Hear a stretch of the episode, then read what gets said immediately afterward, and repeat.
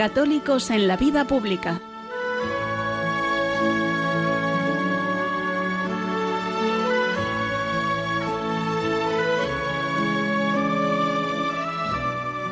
Un espacio dirigido en Radio María por Luis Zayas.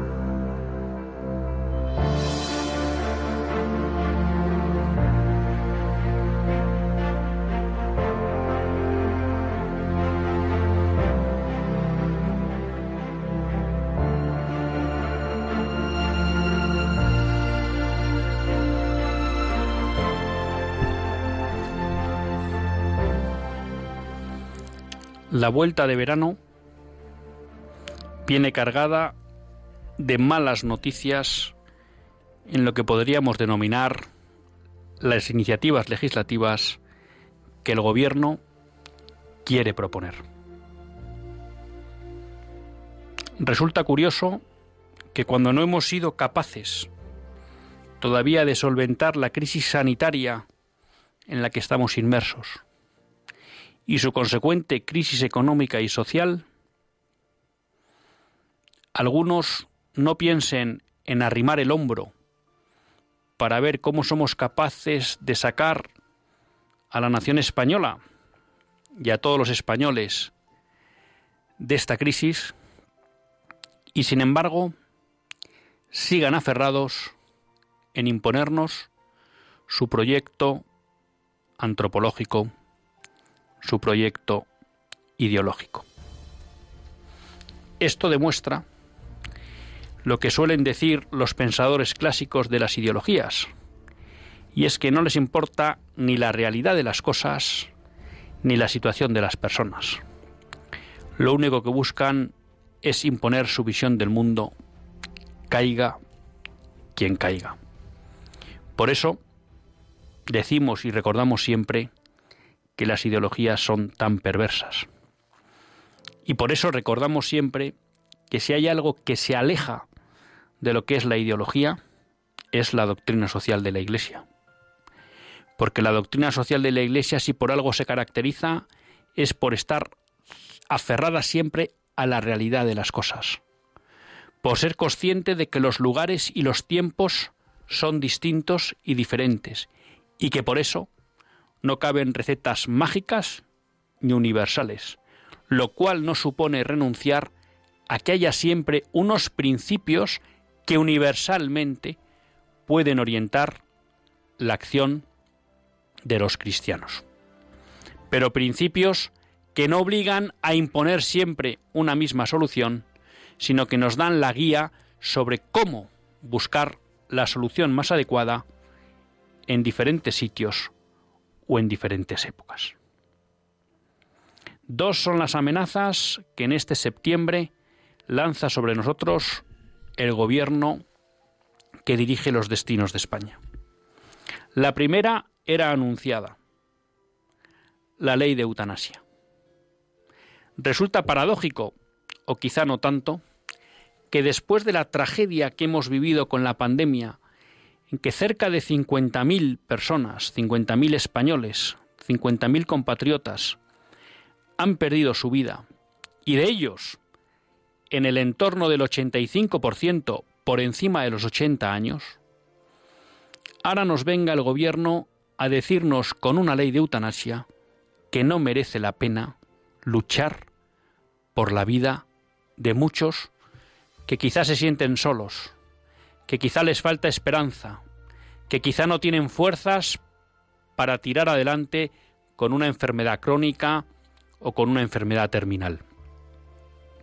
Resulta paradójico que una España que se ha volcado en ver cómo se podían salvar vidas y ha hecho un esfuerzo sobrehumano por salvar al mayor número de españoles posibles, ahora permanezca impasible ante un gobierno que nos propone una ley que lo que viene a decir es no queremos luchar por vosotros. Porque esta ley y su justificación entraña una gran mentira. Y es que la eutanasia permite una muerte digna. Y eso es lo más falso. Porque lo que nos quieren vender nuestros políticos es que esa muerte digna la eligen los enfermos o las personas que quieren acabar con su vida. Y la experiencia demuestra una tras otra vez que eso es falso.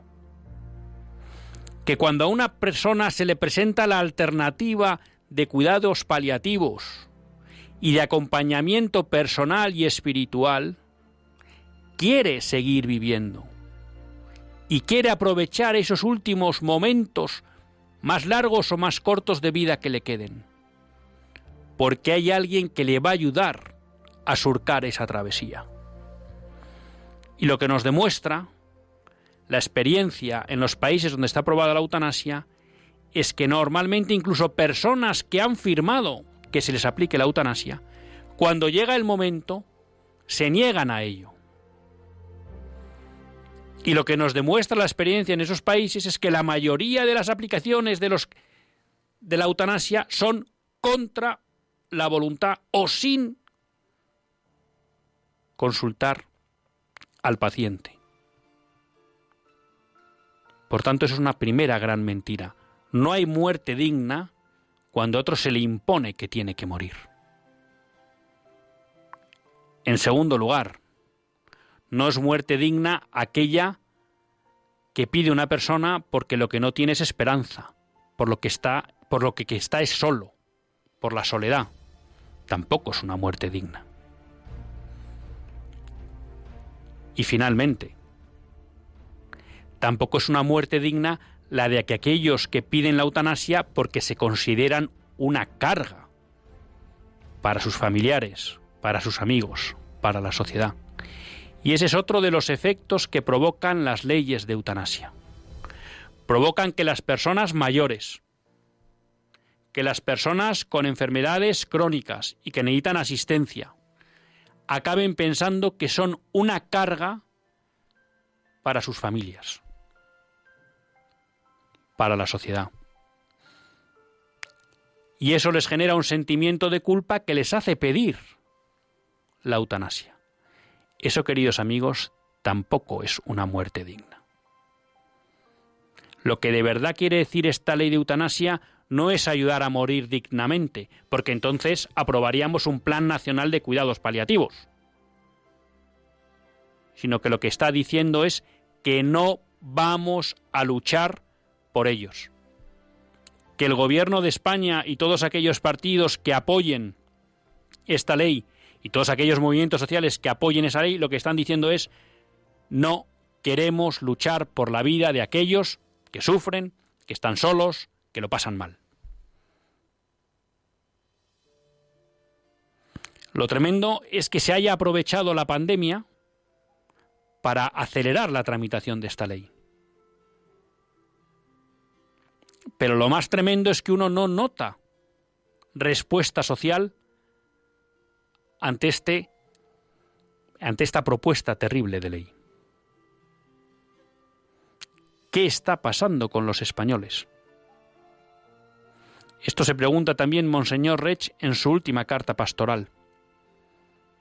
¿Qué ha pasado con el pueblo católico español? Porque sí, históricamente el pueblo español era mayoritariamente católico. Y era, por tanto, un pueblo que se daba a sus compatriotas que luchaba por la vida de sus compatriotas, que ejercía la caridad. ¿Dónde está ese pueblo? ¿Dónde queda esa fe cristiana que alimentaba y que iluminaba la cultura y vida de los españoles? Y aquí viene la segunda afrenta a los españoles del gobierno, que es la ley de memoria democrática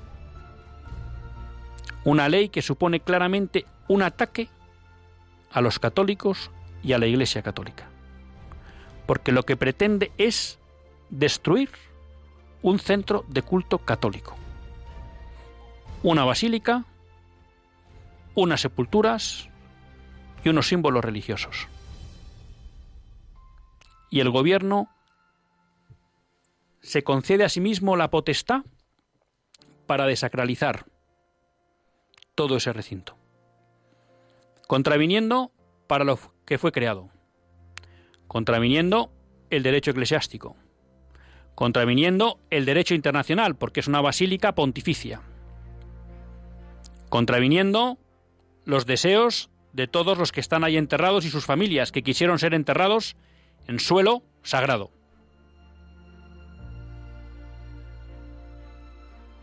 Y aquí vuelve la pregunta.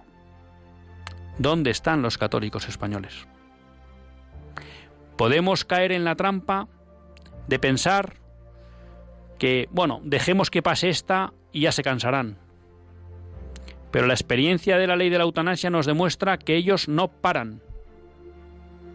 Que si nadie hace oposición, que si nadie está dispuesto a defender la vida de los débiles, ellos seguirán violentando la vida de los débiles, con el aborto, con la eutanasia, con la investigación con embriones.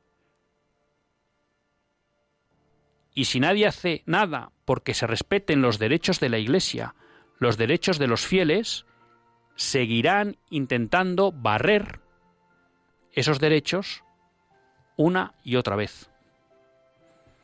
No caigamos en la trampa de que ceder permite ganar tiempo. Ceder solo supone conceder el terreno a aquellos que no quieren ni defender la vida de los débiles ni respetar los derechos de los católicos. La pregunta que surge es, la iniciativa del gobierno y los partidos que la apoyan es clara. ¿Qué vamos a hacer los católicos y las personas de sentido común para defender la vida de los más débiles y los derechos de los fieles y de la Iglesia Católica.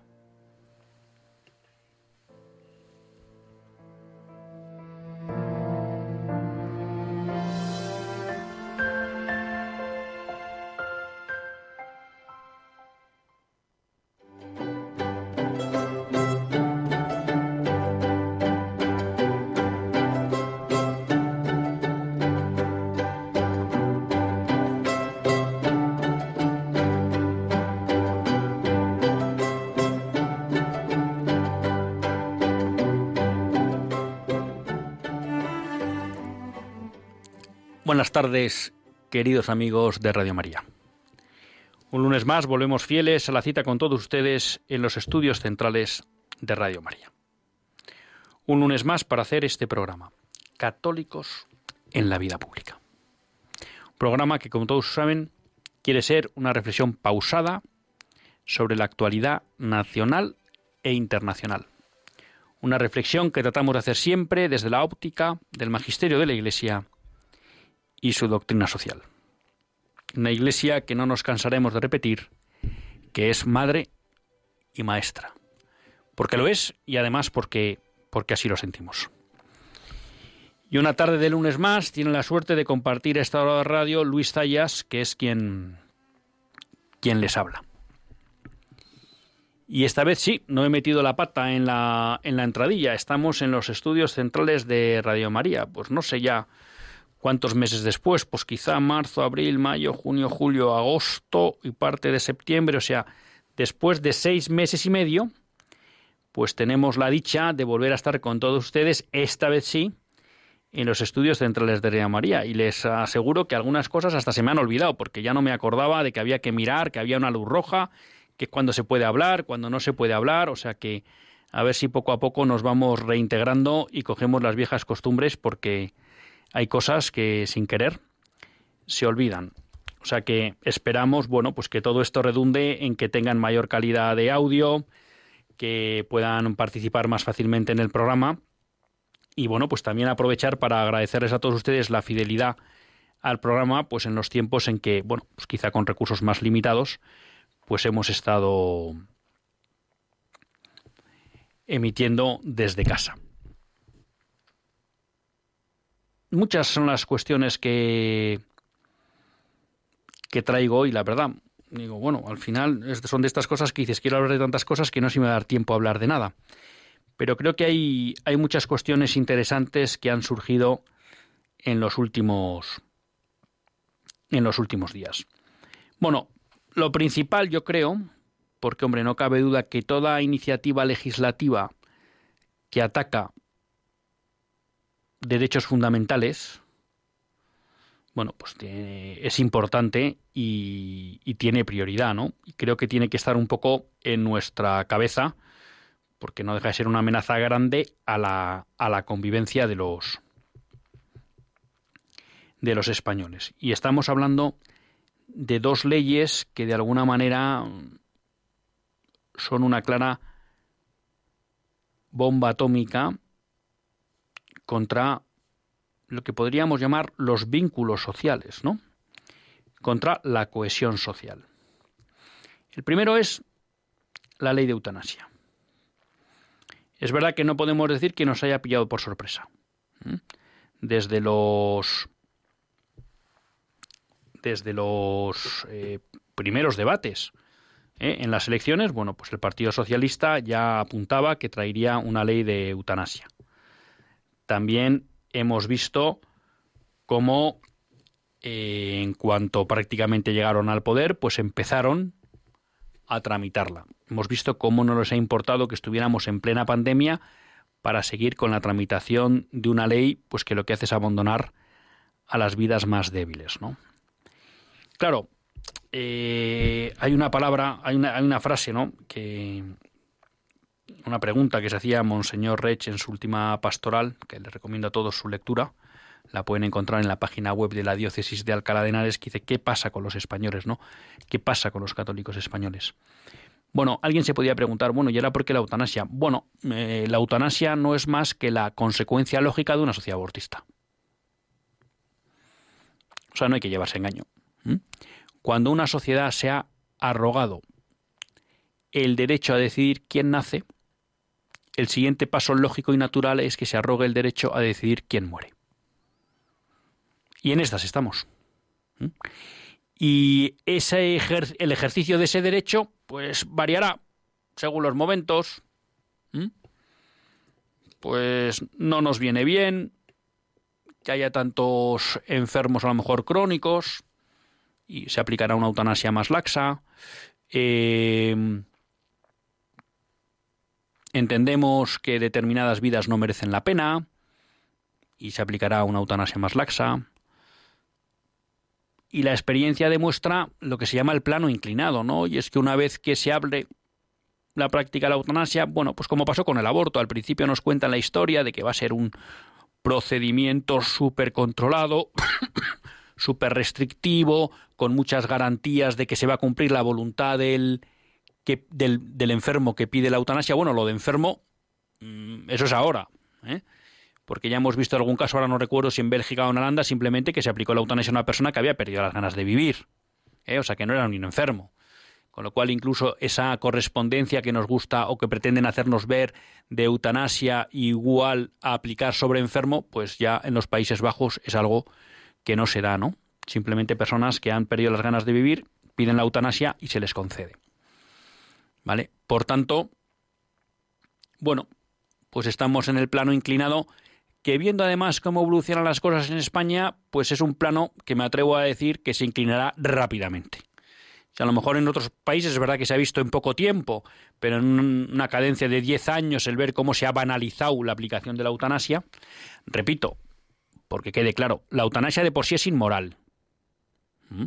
Sea el, el procedimiento súper rígido o superlaxo, es inmoral. No tenemos derecho a decidir sobre nuestra vida. Tenemos el deber de cuidar nuestra vida. Eso no quiere decir que tengamos que asumir y aceptar el encarnizamiento terapéutico. No.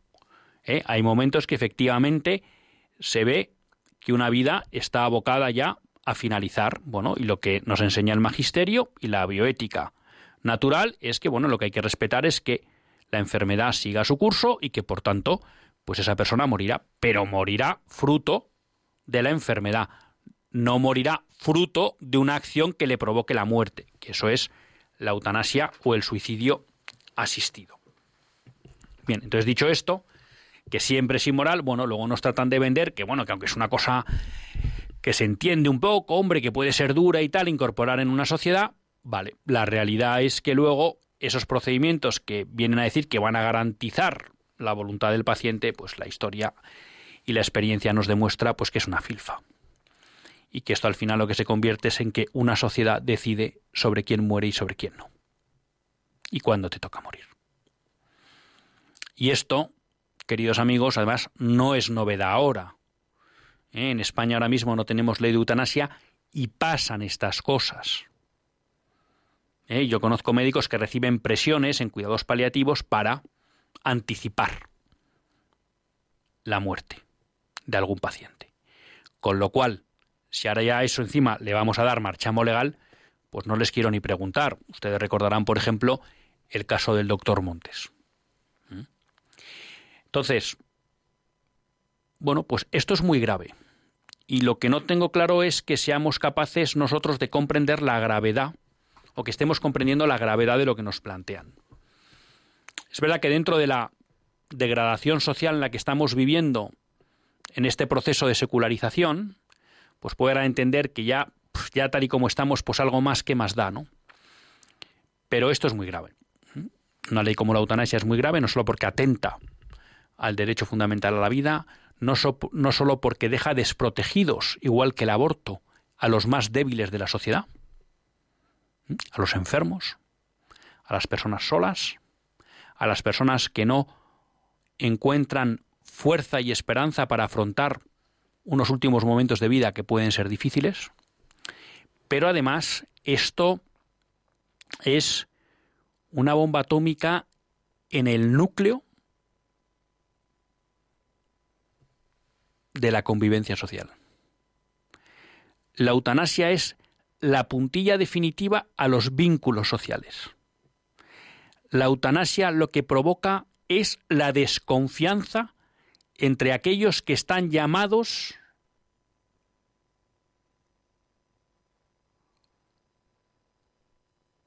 pues cómo decirlo, a ser nuestros garantes. La experiencia de otros países nos demuestra que cuando se aprueba la ley de eutanasia, el médico se vuelve muchas veces en un enemigo para el paciente. Porque el paciente puede ver que el médico le vaya a proponer o incluso aplicar sin su consentimiento una eutanasia. Y prueba de ello es cómo en Holanda muchos mayores no quieren ir al médico, como muchos van a Alemania a los hospitales, o como aquí nos contaba una enfermera un día, ¿eh? la cantidad de holandeses que vienen a operarse de cosas muy sencillas a España porque no se fían del sistema sanitario holandés o belga. Porque ahí está legalizada la eutanasia pero es que también a veces genera que esa persona que puede ser susceptible de que le apliquen la eutanasia acaba desconfiando de su familia. Porque son conocidos muchos casos en todos estos países donde está aprobada la eutanasia, en que la eutanasia se aplica por petición de los familiares y sin consentimiento del enfermo. Porque la familia entiende no, se trata aquí de juzgar, pero muchas veces, bueno, pues, pues, no se quiere hacer cargo de esa persona, considera que ya es una vida inútil o muchas cosas. Con lo cual lo que provoca también es una desconfianza en la institución nuclear de la convivencia social, que es la familia, y que si en algo se basa, es en la confianza entre sus miembros, en el amor entre sus miembros en el saber que ellos no me van a fallar nunca. Bueno, pues la eutanasia consigue hasta romper esos vínculos familiares. Una sociedad donde todos desconfían de todos no es sociedad, es una sociedad rota. Y a eso nos aboca la eutanasia. Fruto de un terreno abonado por el aborto. y en el fondo por toda esa mentalidad anticonceptiva que desprecia la vida. Que nos creemos que no, es que solo se desprecia la vida naciente. No, no, no, no, no. Cuando uno desprecia una vida, desprecia todas. ¿Eh? Aquí no hay compartimentos estancos. Por tanto, lo que viene es muy gordo y creo que tenemos que tener conciencia de que hay que dar un paso adelante. Porque no se puede permitir que se apruebe una ley que va a destruir la convivencia entre los españoles. Porque no se puede permitir que se apruebe una ley que va a dejar tirados y abandonados a los más débiles.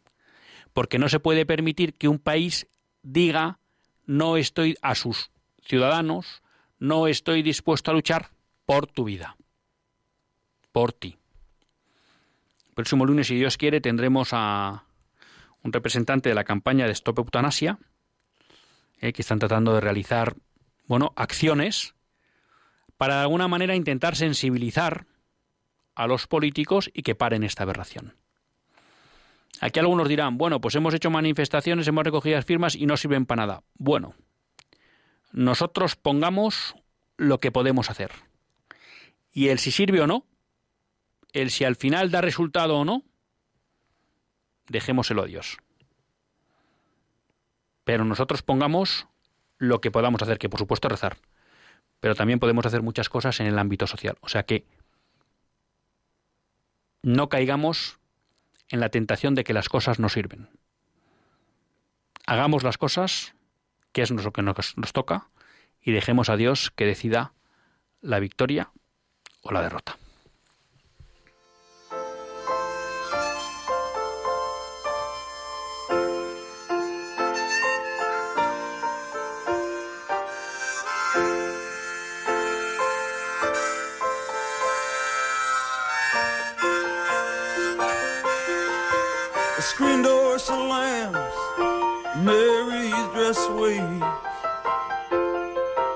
Like a vision, she dances across the porch as the radio plays.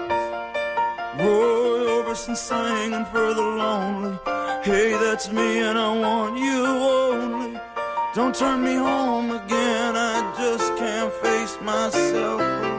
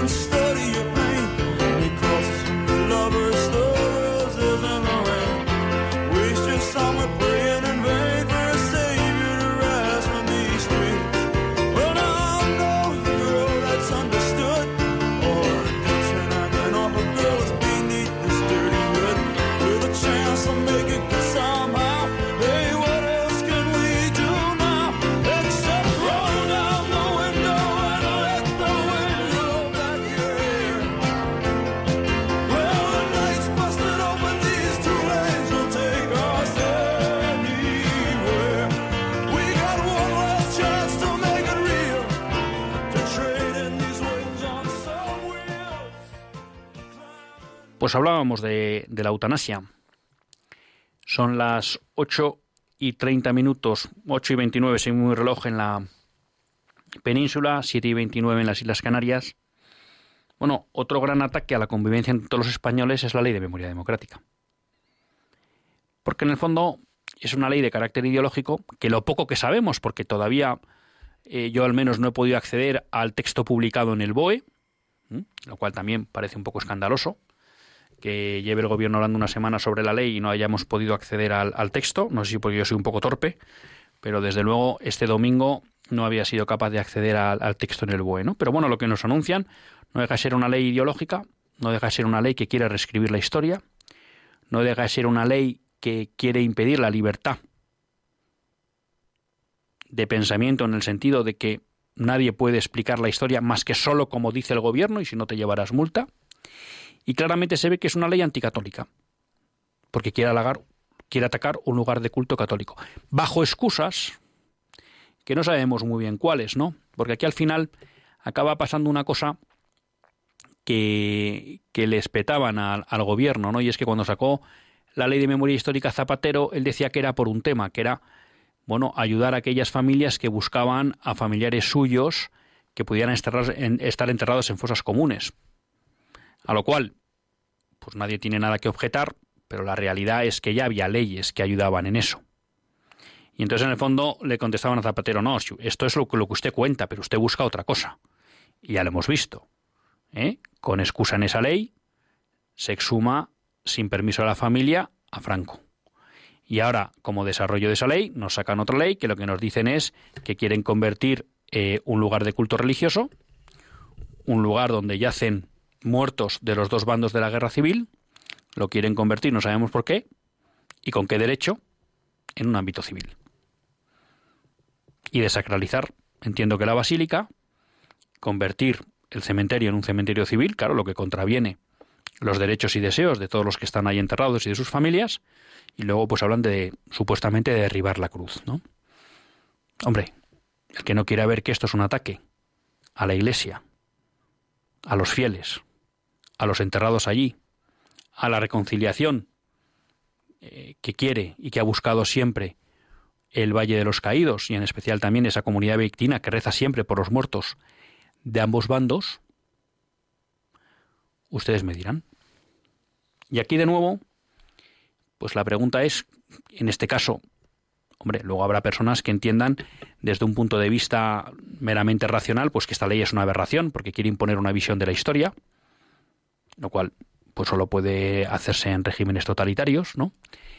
Porque es una ley que claramente busca volver a enfrentar a los españoles, lo cual vuelve a poner en riesgo la, la convivencia entre los españoles pero sobre todo los católicos porque ven como un lugar de culto, un lugar sagrado, una basílica y un cementerio, pues quieren ser prácticamente allanados por, por una ley. Por una ley, bueno, que nos dicen que su justificación es que la aprueba la mayoría del Parlamento, ¿no? Pero ya les hemos explicado muchas veces que la desgracia de la democracia liberal en la que vivimos es que entiende que la mayoría sirve para justificar cualquier cosa, cualquier afrenta a la verdad y al bien, como es la ley de eutanasia, como es la ley de memoria democrática. Entonces aquí están en juego los derechos de los muertos y de sus familias. Aquí está en juego el derecho de la Iglesia. Aquí está en juego el derecho de la comunidad benedictina. ¿Vamos a hacer algo los católicos por defender los derechos?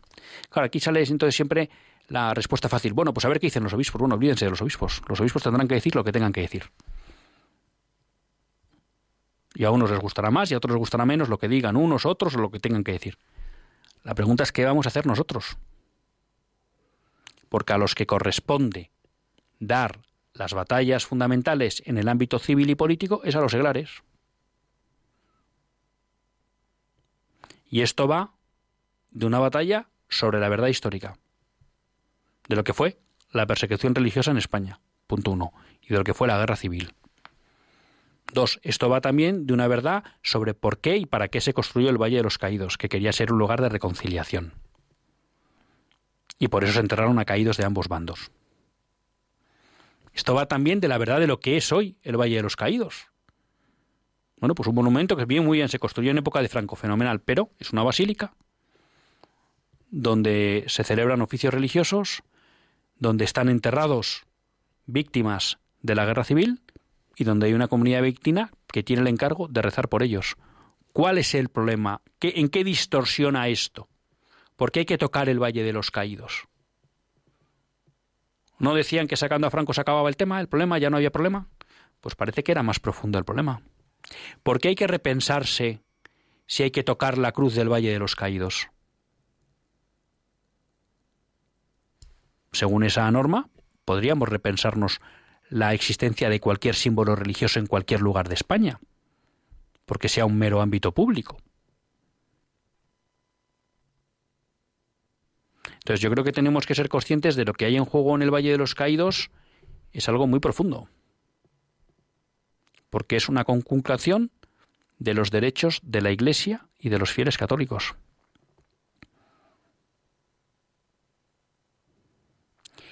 Y será un error pensar que las cosas se pararán aquí. Hay que defender los derechos de la Iglesia, de la Abadía, de la Basílica Pontificia y los que están allí enterrados y de sus familiares. Y a partir de ahí, pues bueno, luego las cosas saldrán como queremos o como no. Pero yo creo que en este punto es importante no mirar la responsabilidad hacia otros, sino qué podemos hacer cada uno. Y tampoco caer en la trampa y decir, bueno, es que es un monumento franquista. Mire, estamos hablando de los derechos de la Iglesia. Y hoy están en juego en una basílica construida en tiempos de Franco y por designio de Franco, muy bien. Pero es que eso luego podremos tener la misma situación en otro sitio, que no fue ni construido por designio de Franco ni en época de Franco. Porque una vez que se vulneran unos derechos, se pueden vulnerar en otros lugares y situaciones. Y creo que si no nos damos cuenta de esto, no nos damos cuenta de la gravedad de esta ley. Como ataque a los católicos. Y luego además como ataque a la convivencia. Porque está recordando todo el día la guerra civil, bueno, que durante mucho tiempo, y en especial las familias que tuvieron mártires y caídos, pues decidieron pasar página, estando orgullosos de cómo sus caídos y sus mártires dieron la vida, pero decidieron pasar página, porque toda guerra civil al final pues supone enfrentamientos y roces entre compatriotas, bueno, y se decidió un paso adelante para mirar al futuro, estando orgulloso del pasado de esos mártires, pero mirar al futuro y no estar recordando quiénes fueron sus verdugos, bueno, lo que no parece que tiene mucho sentido es en aquel que quiere supuestamente como gobernante debería buscar la convivencia entre los españoles, sacar cosas que, que dividen. Y creo que ahí los católicos pues tenemos que dar un paso un paso al frente. Pero la verdad que esto que les cuento han sido como dos noticias muy graves negativas. Pero la la semana ha traído muchas noticias interesantes y buenas. Una primera es lo que ha sucedido en el Colegio de Médicos de Madrid, donde ha sido elegido, ha sido elegido presidente el doctor Manuel Martínez Sellés. Mm, y ustedes dirán, bueno, ¿y, ¿y qué? Bueno, pues yo lo que les puedo contar es que lo que yo conozco de Manuel Martínez Sellés son todo cosas buenas. Es un cardiólogo de reconocido prestigio. Es una persona que tiene clara cuál es la antropología verdadera y por tanto cómo se debe tratar a los pacientes y a las personas. Y digo esto porque tiene un reciente libro sobre la eutanasia en el que explica, bueno, y en el que denuncia, pues la gravedad y la inmoralidad de la eutanasia. Por tanto, tenemos al frente del Colegio de Médicos de Madrid una persona que hoy nos asegura que el criterio del colegio ante leyes como la eutanasia va a ser un criterio conforme pues a la ética médica. ¿Mm? Por tanto, es una buena noticia. Además sabemos, bueno, pues que es católico porque así se declara él, tiene un libro explicando la encarnación de, del Hijo de Dios y es padre de familia numerosa. Entonces yo creo que esta es una buena noticia porque en un momento de pandemia, de crisis sanitaria, tener una persona como esta al frente del, Colegio de, de, Médicos de Madrid, pues creo que es una garantía para poder hacer hoy su voz, como dice él, defendiendo a los pacientes y a los médicos. En segundo lugar, saber que tenemos una persona de criterio bueno a nivel ético presidiendo el Colegio de Médicos de Madrid, pues también es una buena noticia en un momento dado, en un momento como el de ahora que se está planteando una ley como la de eutanasia y que ayudará a defender los derechos del colectivo médico y de los pacientes cuando hay una persona que tiene clara que la eutanasia es algo indigno. Por tanto, es una muy buena noticia. Yo creo que todos eh, tenemos que rezar por Manuel Martínez Sellés porque para que el Señor le ayude en un momento difícil, porque ha dado el paso en un momento complicado. Una crisis sanitaria que está poniendo a los médicos en unos niveles de tensión insospechados. Y él va a tener que hacer de representante de todo ese colectivo que está viendo en muchas ocasiones cómo no se atienden sus exigencias a la hora o sus recomendaciones a la hora de gestionar con criterios científicos una crisis sanitaria. Ha dado el paso en un momento dado, en un momento en que va a haber un debate político fuerte y ético con una ley como la de la eutanasia. Y ha decidido no quedarse en su casa, ha decidido dar el paso, porque ha entendido que era necesario que un criterio ético que respeta la verdadera antropología de la persona estuviera presente en el colegio de médicos. Entonces hay que rezar por él para que el Señor le conforte en los momentos duros y para agradecerle este paso. Y creo que Manuel Martínez Sellés nos abre una puerta de lo que es la batalla cultural. Muchas veces decimos, bueno, ¿y qué, qué tenemos que hacer? Bueno, yo es que, eh, pues no sé, no, no estoy para dar charlas, o yo me cuesta más evangelizar, o yo me falta formación. Bueno, pues aquí tenemos un señor que es un profesional que ha dicho, yo tengo que dar un, pie, eh, un paso al frente para representar a los médicos y proteger a los pacientes. Ya ha dado un paso y ha conseguido, su candidatura ha conseguido más votos que las otras tres que se han presentado juntas. Lo cual ha permitido que ahora mismo no esté al frente del Colegio de Madrid, por ejemplo, un presidente que era favorable a la eutanasia. Y esto es muy importante en este momento del debate. ¿Impedirá o no impedirá la ley? No lo sabemos, pero esto es importante hoy. Pues aquí tenemos una cosa que nos podemos plantear todos. ¿Podemos tratar de elaborar una candidatura para acceder a la presidencia de nuestro colegio profesional? ¿Y para hacer que desde ahí se respete la ética natural? ¿Y se respeten los derechos de la profesión y de los que de los que ejercen la profesión y de los que, por ejemplo, en el caso de los abogados, ¿no? Podría ser otro, los farmacéuticos, los enfermeros, los arquitectos, multitud, y que de ahí también, bueno, pueda tener presencia lo que es una visión católica de esas profesiones, que no quiere decir necesariamente hacer proselitismo, que no, que no está para eso. Pero estoy seguro que no es lo mismo que el colegio de arquitectos sea presidido por un arquitecto católico que por uno que no. Porque naturalmente la concepción de una vivienda para un arquitecto católico no puede ser la misma que para uno que no lo es. Y eso redundará en una mejora de la ejecución técnica por parte de los profesionales. Entonces, aquí nos abre un camino muy claro de lo que puede ser la o por dónde podemos abordar muchos de nosotros la batalla cultural. A lo mejor no es ni la evangelización, no es ni los medios de comunicación, no es, pero sí puede ser, oiga, en mi ámbito profesional ¿Cómo puedo dar yo la batalla? Y Manuel Martínez Sellés ha dado un paso al frente en esa batalla cultural.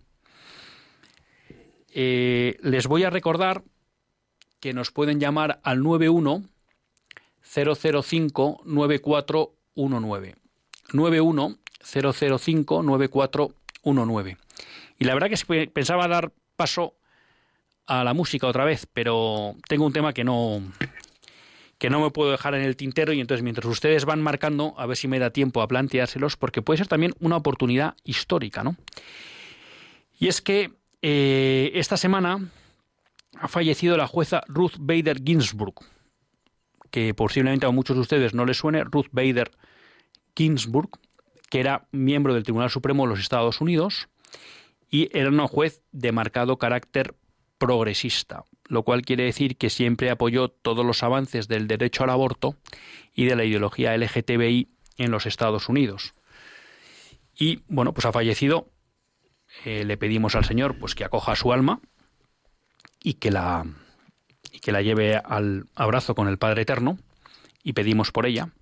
Pero lo que es verdad es que su actuación como juez del Tribunal Supremo, bueno, pues ha sido siempre una actuación claramente contraria a los postulados de la antropología natural y de la antropología cristiana.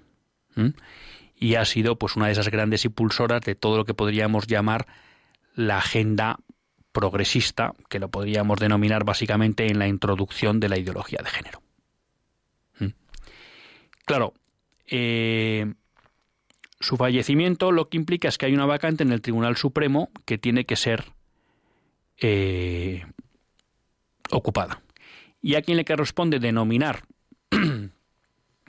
o designar, mejor dicho, al sustituto es, en este caso, al tribunal, al presidente de los Estados Unidos, que es Donald Trump.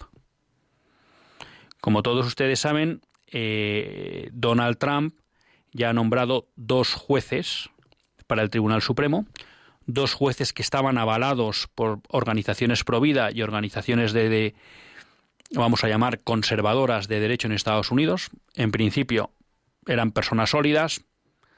El juez Gorsuch nos ha hecho una buena aliada sobre, con una sentencia sobre, bueno, pues, pues si sexo en la Constitución americana incluía la orientación sexual o no. Pero bueno, en principio eran dos jueces que en el ámbito pro vida y se esperaba también que en el ámbito de la ideología de género fueran de fiar.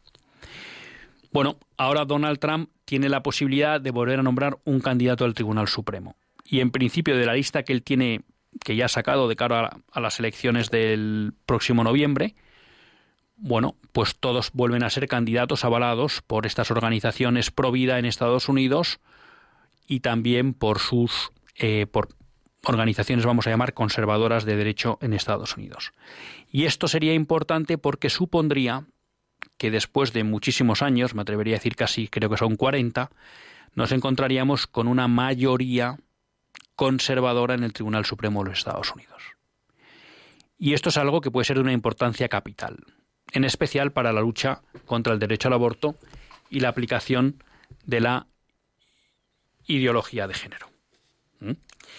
Y de momento, bueno, pues una de las cosas que, que sale como posible candidata nominada por Donald Trump es una jueza, Amy Cornet Barrett, católica, madre de siete hijos, y en su, vamos a llamar, trayectoria como juez, pues claramente, claramente provida. Lo cual sería una muy buena noticia. ¿Quiere decir esto que habrá la posibilidad que se acabará revirtiendo la, la mm, sentencia Roe versus Wade que legalizó el aborto en Estados Unidos? No me atrevo a decir tanto, porque como repito, a veces algunos jueces conservadores han traicionado eh, los criterios por los que fueron nominados. Pero lo que no cabe duda es que se abrirá esa posibilidad que ha estado cerrada durante 40 años en Estados Unidos. Y por eso es muy importante esta nominación. Y por eso creo que merece la pena, bueno, pues que todos conozcamos que se abre una oportunidad histórica en el Tribunal Supremo de los Estados Unidos. ¿Esa oportunidad histórica dará lugar a lo que esperamos? Bueno, pues eso solo Dios lo sabe. Pero lo que no me duda que es que hay que intentarla aprovechar. Bueno, ya lo que está viendo es una campaña muy fuerte del Partido Demócrata para intentar que Donald Trump no nomine ningún candidato en la esperanza de que pierda las elecciones y entonces sea el siguiente presidente, que si no es Donald Trump, será Joe Biden, que es claramente proabortista y pro ideología de género, con lo cual podrían mantener la mayoría progresista en el Tribunal Supremo. Bueno, pues Dios quiera que no puedan y que Donald Trump, bueno, pues pueda hacer esta nominación y que sea aprobada en el Senado. Vamos a ver si hay suerte, pero les, les quiero decir que esto es un hecho histórico. Y vamos con Aurora de Alicante. Buenas tardes, Aurora. Hola, buenas tardes. Mire, eh, me alegro un montón de que por lo menos en Radio María hablen personas razonables. Y lo dejamos ahí por no decir un disparate. Pero yo lo que cumpla serán 90 años. me ha nacido un bisnieto y llorando, hoy le he dicho a mi nieto, hijo mío, yo creo que no llegaré a conocer personalmente a este ángel que Dios nos ha mandado, que sea para, para paz, pero que me lo veo muy negro porque todo lo que ha caído y en personas mayores, que mayormente estamos solos, aunque tengamos hijos, no van a estar en casa todo el día. La cuestión es que a la hora de, de que si hay que, que salvar entre una persona mayor y un joven de 22 años, haya que preferir al joven, a, si ha llegado antes, todavía, pero si no, que se diga, esta persona mayor se queda a un lado y el joven hay que curarlo, pues también se han curado personas mayores.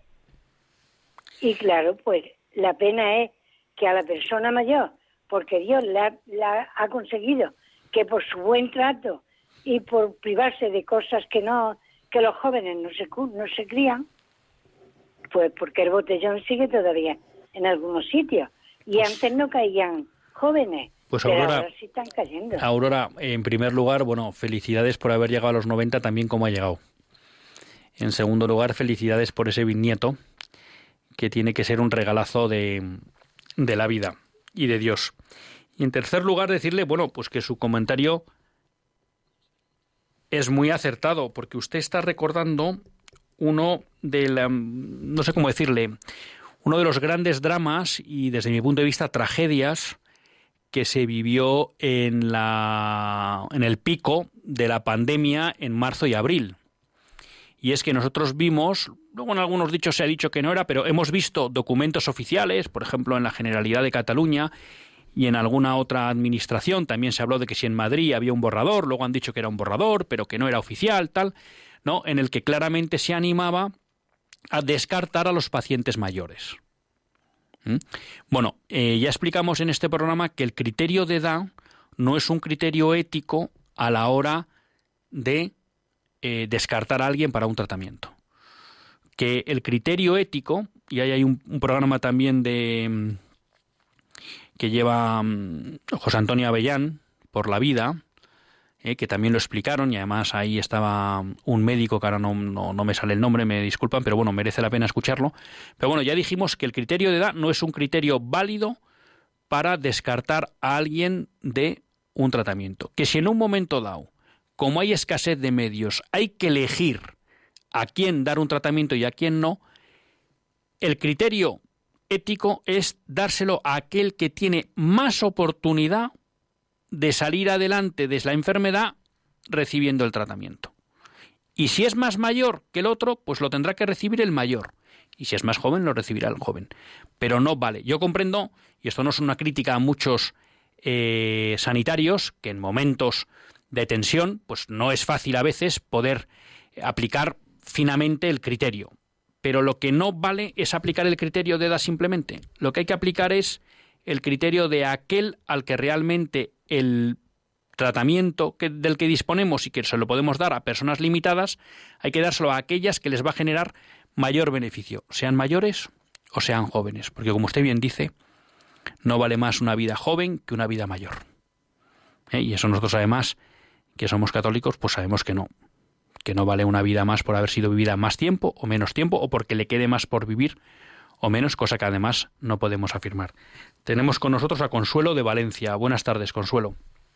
Hola, soy de Toledo, no de ah, Toledo. Valencia. Toledo, perdón, sí, sí me he cruzado. Me lo han dicho bien, pero me he cruzado yo. No, no pasa nada. Eh, bueno, seguidora de Radio María, de María, de Jesús y, bueno, de usted, de su programa y de Monseñor Munilla y todo lo que pasa en Radio María, que estoy todo el día oyéndolo. Eh, usted ha dicho que no, bueno, que no, que no meter a la Iglesia, ¿no? En esto que somos nosotros los que tenemos que. Bueno, que nosotros somos Iglesia también, ¿eh? Ya, ya, nosotros somos, formamos la Iglesia. Pero quiero decir, eh, a ver, yo me siento desamparada en este momento por, por, por los sacerdotes, ¿no? Eh, yo creo que la conferencia episcopal, los sacerdotes, obispos, yo qué sé, sacerdotes de mi pueblo, yo rezo por todos los sacerdotes constantemente y tenemos un grupo de oración que rezamos por ellos. Creo que nos deberían, que deberían levantar la voz. Cuando sacaron a Franco no dijeron nada. Ya se veía venir que iban a quitar a los benedictinos, que nos quitan todo. Lo peor de esto es que van a cerrar otra vez las iglesias y nos vamos a quedar no sin iglesias, sin sacerdotes además, ¿no? Es una pena. Entonces yo sí creo que debía de decir algo la Iglesia, eh, porque nos sentimos desamparados. Yo ahora mismo estoy en una situación mental, anímica, ¿no? Que he dejado de ir a misa.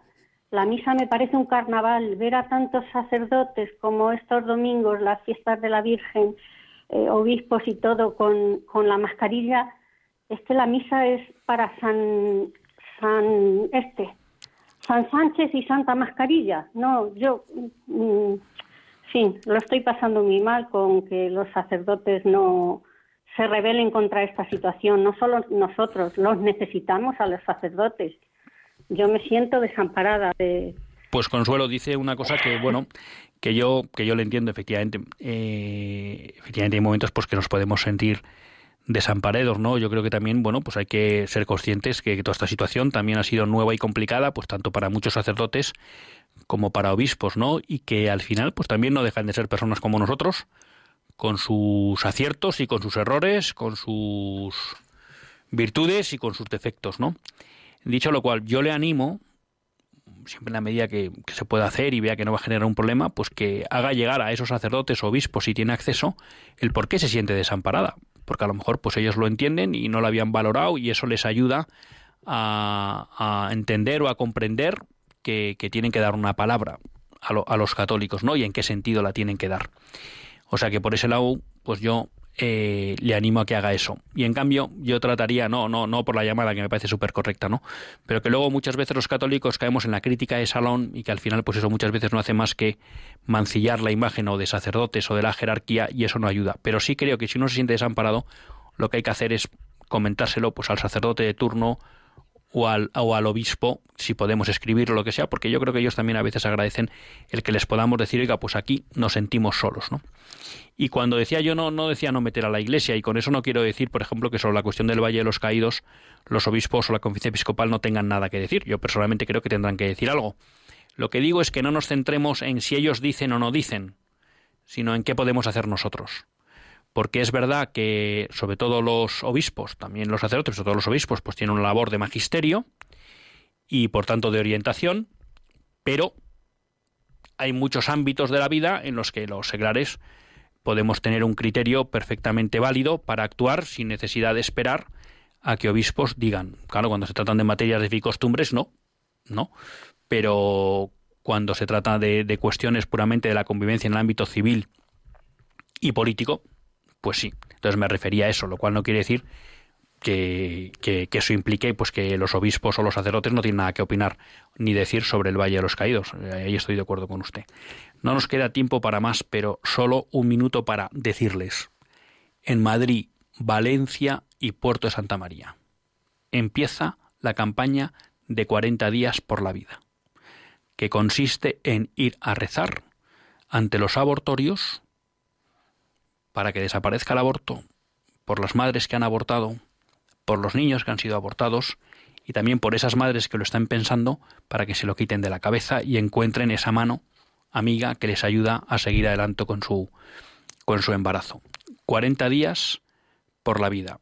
Madrid, Valencia y Puerto Santa María. Búsquenlo en Internet y apúntense. En Estados Unidos la experiencia, esto lo conté yo creo cuando vi la, la película en Planet y ya acabo, que me estoy comiendo el tiempo y Marta se está poniendo nerviosa con razón, explicaban con propios datos de la Internacional del Aborto Planet Parenthood que durante la campaña de 40 días por la oración bajaban los abortos más de un 25% en los centros. Es decir, es una oportunidad única para rezar y para salvar vidas. Anímense. Hasta el próximo lunes, si Dios quiere, que Dios les bendiga.